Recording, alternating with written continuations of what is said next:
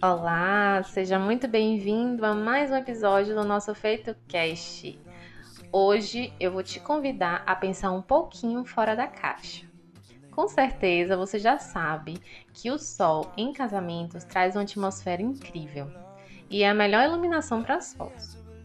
Normalmente as pessoas preferem o pôr do sol, por ser mais tranquilo de organizar toda a logística do casamento. Mas você já imaginou como amanhecer também é lindo e traz significados muito especiais para o matrimônio? Uma vida que se inicia, um novo começo, uma luz em meio à escuridão.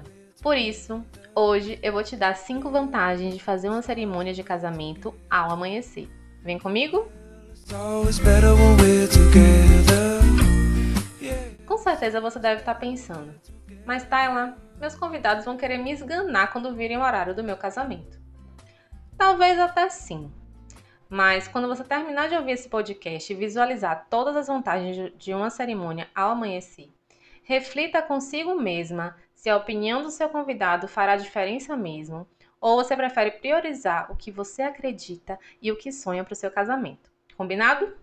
Olha, eu confesso a você, deve ser um desafio daqueles fazer uma cerimônia neste horário, mas eu acredito que seja algo a se pensar pelos seguintes motivos. Primeiro, é uma atmosfera incrível. Você lembra do casamento do DJ Alok e Romina aos pés do Cristo Redentor?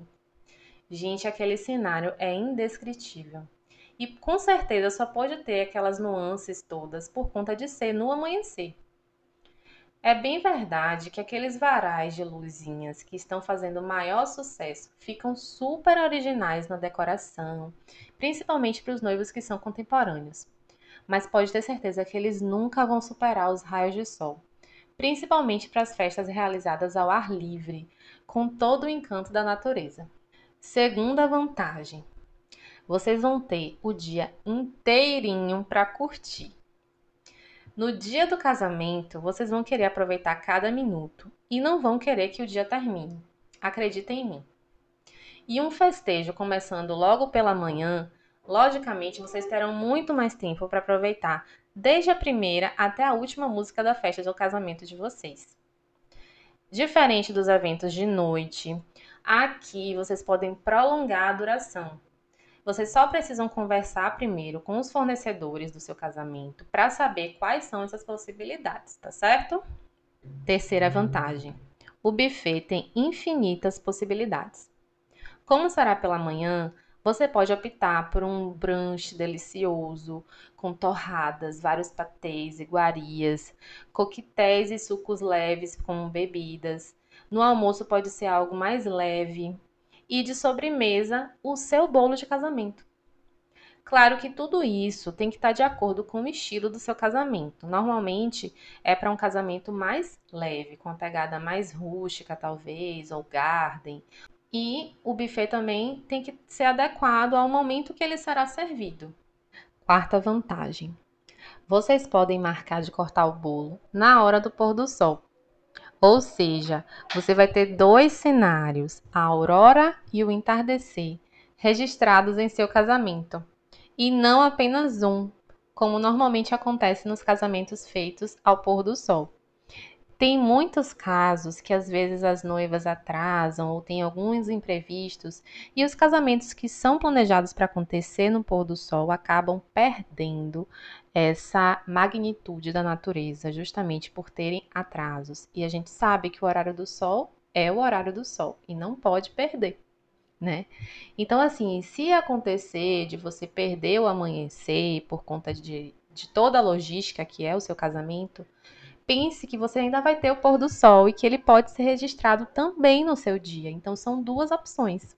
Muito legal isso, né? Ninguém nunca parou para pensar. Quinta vantagem. Essa é muito, muito boa.